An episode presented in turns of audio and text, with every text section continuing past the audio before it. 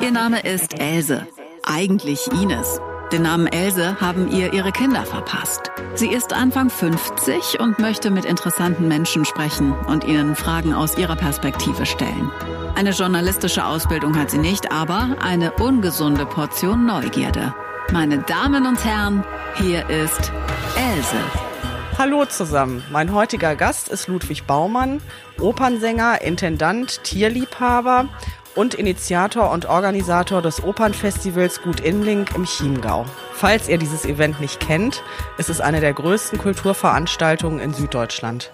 Ludwig Baumann hat an allen großen Opernhäusern in Deutschland und der Welt, unter anderem in Los Angeles und Rom gesungen. 2011 erhielt er das Verdienstkreuz am Bande der Bundesrepublik Deutschland. Seine Karriere wurde allerdings nach einem tragischen Sturz auf der Bühne der Semperoper in Dresden je unterbrochen. Wir haben uns vor Beginn der Aufführung der Oper Don Giovanni im wunderschönen blühenden Garten vor dem Opernhaus getroffen. Um uns herum war es schon ganz schön wuselig, aber er hat sich trotzdem für uns Zeit genommen. Herzlich willkommen, Ludwig Baumann, aber fangen wir doch ganz von vorne an. Sehr früh mit dem Studium begonnen, weil mein Leben war immer Gesang, von der Familie her schon. Mein Vater kannte jede Opernarie, jede Oper, die Mama auch toll musiziert und so bin ich mit Oper eigentlich aufgewachsen. Ich konnte, glaube ich, als 18-Jährigen jeden, jeden Opernsänger oder eigentlich als 16-Jähriger schon kannte ich jede Oper und alles und es hat sich dann einfach ergeben. Papa eine schöne Stimme und alle haben gesagt, du musst mal vorsingen in München am Konservatorium und das habe ich dann auch gemacht und wurde sofort genommen, sogar bevor ich 18 war und habe dann auch schon ein Jahr später nach Los Angeles ein ein Stipendium bekommen. So ging mein Leben eigentlich, das gesangliche Leben eigentlich immer ziemlich steil aufwärts. Ich glaube, als 20-Jähriger war ich einer der jüngsten Mitglieder an der Bayerischen Staatsoper im Opernstudio damals noch und dann ging es auch so weiter, Düsseldorf und ja, und 1900, 1994 habe ich dann äh, der ganzen Welt gesungen, von Carnegie Hall bis überall und fiel dann leider im Sommer 94 äh, in Dresden von der Bühne, also eine Bühne auf der Bühne. Und da fiel ich runter und habe mich sehr schwer verletzt am Rücken und war lange, lange Zeit im Krankenhaus. Und äh, ja. Und zur selben Zeit habe ich aber hier diese Halle gebaut, aber nicht um Oper zu machen, sondern weil ich ein, ein fanatischer Tierliebhaber bin und, und viele Pferde hatte. Und, und es war eigentlich eine Reithalle äh, auch zu der Zeit, als ich dann noch in der Weltgeschichte unterwegs war, hatte ich hier ein paar Reitlehrer und ganz, ganz viele Tiere. Im Moment, glaube ich, habe ich 150 Tiere hier. Ja, habe ich eben vorne schon, als wir gekommen sind, gesehen. Nicht nur Pferde, sondern auch ein Streichelzoo mit ja, ganz ja. vielen Tieren. Lamas, Alpakas, Pfaue, Ziegen, Schafe, Hunde, Katzen, Pferde, viele Esel und und und. Ist das so, dass Sie die selbst anschaffen oder? Nein, nein, das ist, die werden abgegeben. Das ist eigentlich so eher so ein Tierschutzhof hier. Ja, ja, genau. Also ich krieg die Alten und die Kranken. Ja, aber die haben ja auch ein Recht. Ja, meistens beim, bei den meisten Menschen eben nicht. Ja, leider diese Zusammensetzung macht einfach so einen Charme aus. Das passt dann halt auch einfach wirklich. Sie haben dann längere Zeit ausgesetzt. Ja, da nach ich, dem Unfall, ich, ich glaube in der Semperoper war es. In der Semperoper, ja, ja, genau. Und ich war dann fast eineinhalb Jahre äh, teil, teilweise Krankenhaus oder auch mit, äh, mit Rollstuhl und Rollator und Krücken und also es hat lang gedauert. Heute kann ich fast wieder alles, also, aber es waren viele, viele Jahre, wo einfach nichts mehr ging. Ich habe dann noch ein paar Mal ein Comeback versucht in, in, in, in Neapel, Teatro San Carlo, Tannhäuser und habe dann auch Stuttgart, Oper und überall versucht wieder auf die Beine zu kommen. Das Problem war, ich konnte einfach nicht lange stehen. Ja, ja. Und gerade Wagner-Opern, da steht man halt dann mal drei, vier Stunden. Das dauert. Mhm. Und das ging nicht mehr. Und dann habe ich 1997 aus einer Laune raus äh, mit vielen Kirchenchören hier, die ich gefragt habe, habt ihr Lust mit mir eine Oper zu machen? So fing das eigentlich an, nicht mal gedacht in der Reithalle, sondern eigentlich an einem Baggersee hier um die Ecke und dann haben wir dort mit 120 Mann Chor, Kirchenchöre und Orchester haben wir dann die Zauberflöte äh, aufgeführt, aber zuerst mal nicht an dem Baggersee, weil ein Sommer war. Das war 97, es hat nur geregnet den ganzen Juli. Dann mussten wir ausweichen oder nicht mehr spielen. Dann haben wir mit den Nachbarn hier schnell eine Bühne reingezimmert aus Holzbrettern und die Leute saßen im Sand auf, auf Plastikstühlen und so. So ging das hier los und wir hatten aber damals schon gleich im ersten Jahr dreieinhalbtausend Besucher. Und dann überredeten mich die ganzen Leute und sagten, Mensch, das war doch so schön. Machen wir weiter und so machten wir weiter und jetzt gibt's uns heute heuer 23 Jahre. Und wir haben so circa immer zwischen 15.000 und 20.000 Menschen hier im Sommer. Die Veranstaltungen fangen, glaube ich, im Frühjahr an und. Nee, nee, die fangen Mitte Juni, fangen sie an, da haben wir meist die erste Premiere. Wir spielen immer drei bis vier Opern und viele Konzerte natürlich, also so über 30, 35 Aufführungen.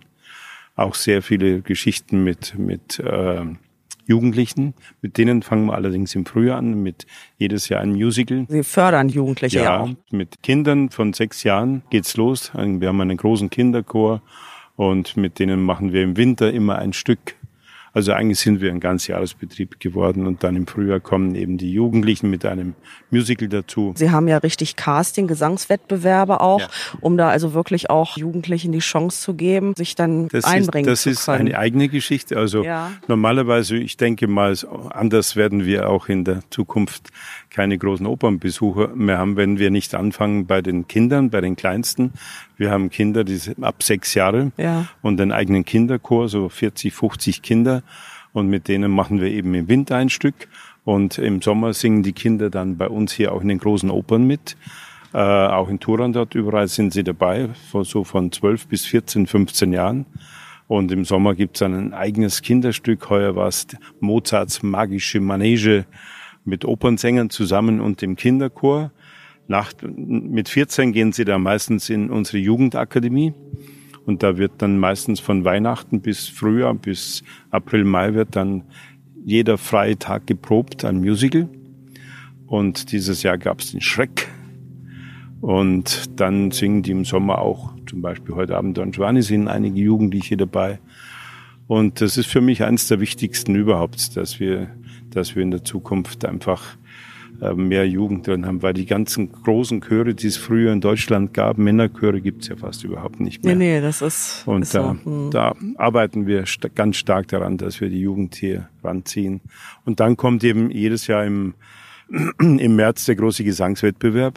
Da haben wir 100, 150 Sänger aus aller Welt, die sich da bewerben und dann gibt's halt nur drei Sieger und ja. Ah ja, ah, so wenig dann ja, ja, mit, ja. mit Orchesterkonzert am Schluss auch immer.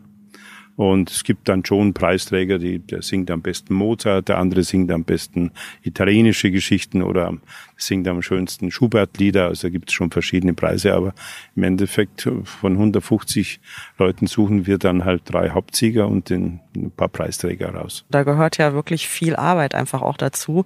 Welche Aufgaben übernehmen Sie? Haben Sie so das Gesamtkonzept in der Hand oder? Ja, das kann man schon so sagen. Ich habe das Gesamtkonzept und ich mache auch Regie. Morgen Abend zum Beispiel Turandot und äh, ich habe ja das Glück, eine wunderbare Frau zu haben, die Dirigentin genau. ist. Und wir machen schon fast alles zusammen und reisen auch sehr viel. Meine Frau dirigiert ja in der ganzen Welt. Sie werden heute Abend sehen, es sind äh, viele Sänger aus Afrika bei uns im Chor, afrikanische Musiker, georgische Musiker, aserbaidschanische Musiker. Wir, äh, wir haben 35 Nationen hier und das ist auch ein Anliegen meiner Frau und mir, dass äh, kann auch politisch gedeutet werden, dass wir die Welt hier zu Gast haben und das ist wunderbar funktioniert alles über die Musik und äh, ich würde gerne einige der Herren Präsidenten mal einladen. Oh ja. Mhm. Um zu zeigen, dass es auch anders geht. Und Richtig. Aber gerade eben auch eben gegen gewisse Strömungen, die mir überhaupt nicht gefallen, umso mehr zeige ich das, sage ich es auch, wie wichtig das für mich und für uns überhaupt in der ganzen Gegend ist.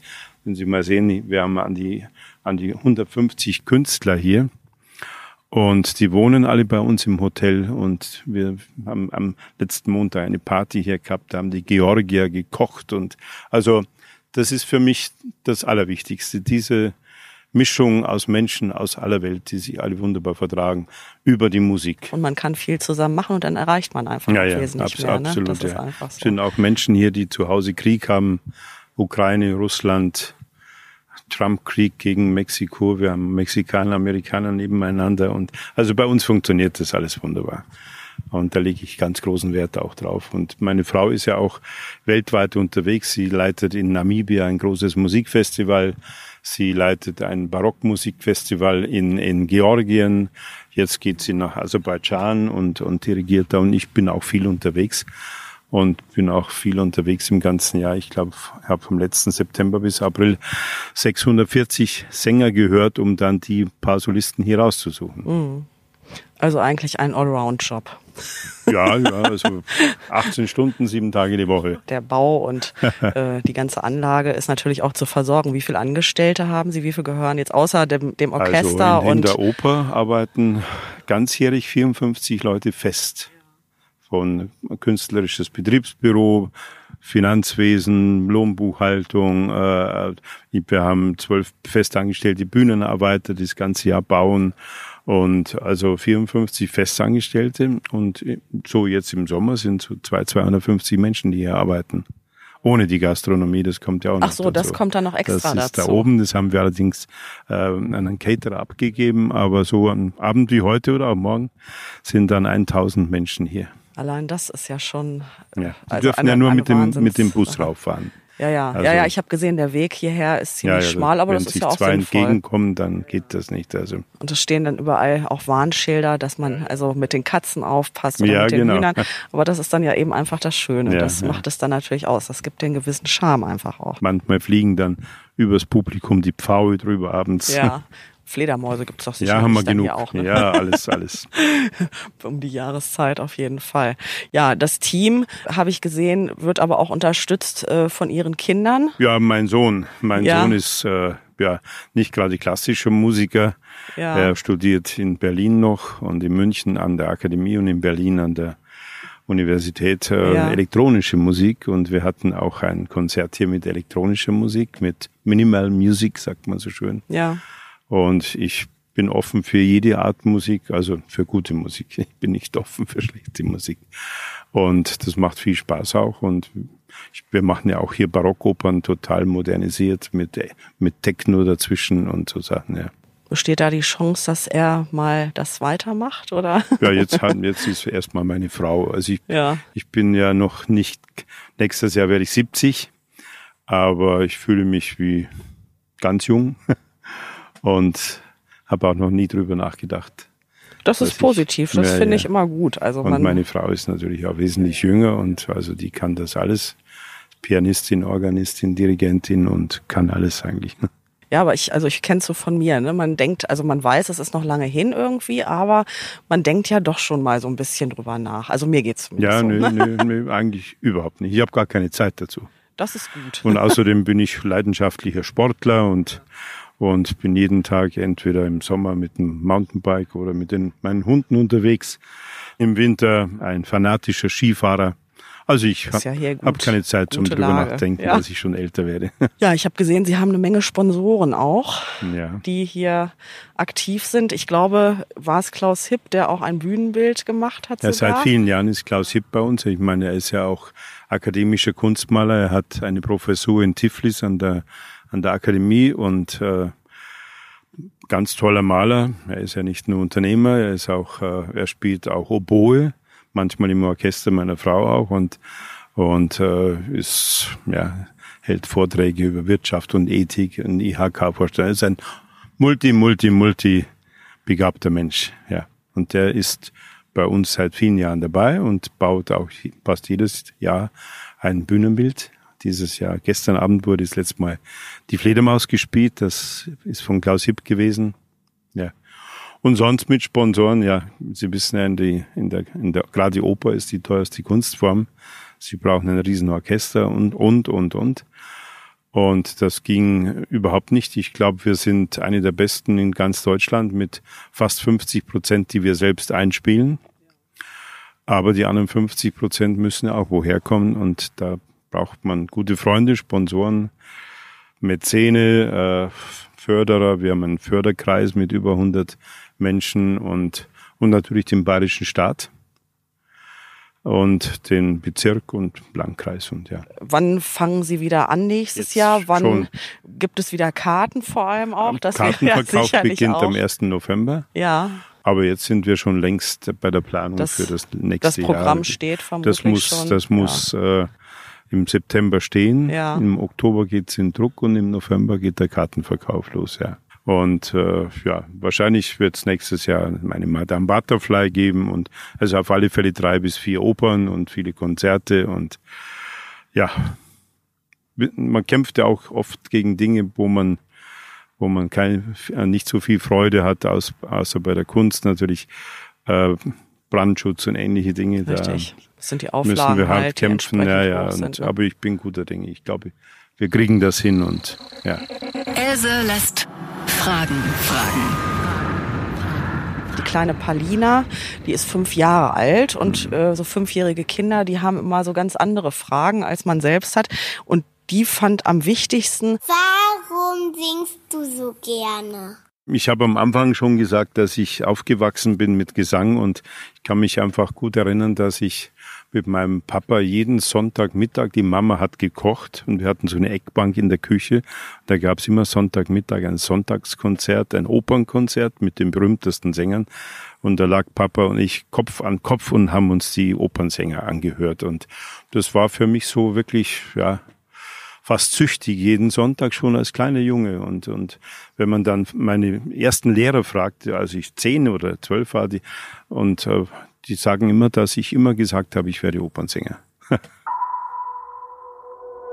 An dieser Stelle muss ich mich jetzt schon wieder einschalten, ohne dass ihr das Ende des Interviews und die Verabschiedung von Ludwig Baumann hört. Denn als wir die Max Frischhalte Fragenbox gemeinsam öffnen wollten, hat sich der Schalter des Mikrofons eben an dieser Box abgeschaltet. Deshalb ist Herr Baumann leider auf der restlichen Aufnahme nicht mehr zu hören. Dies ist sehr schade. Wir haben uns wirklich noch sehr nett unterhalten. Aber ich werde nach einem großartigen Opernabend im nächsten Jahr sicher wiederkommen und vielleicht habe ich dann auch die Gelegenheit, mit seiner Frau, der Dirigentin Cornelia von Kersenbrock, zu sprechen. Denkt bitte dran, uns zu abonnieren und ich freue mich über einen Kommentar.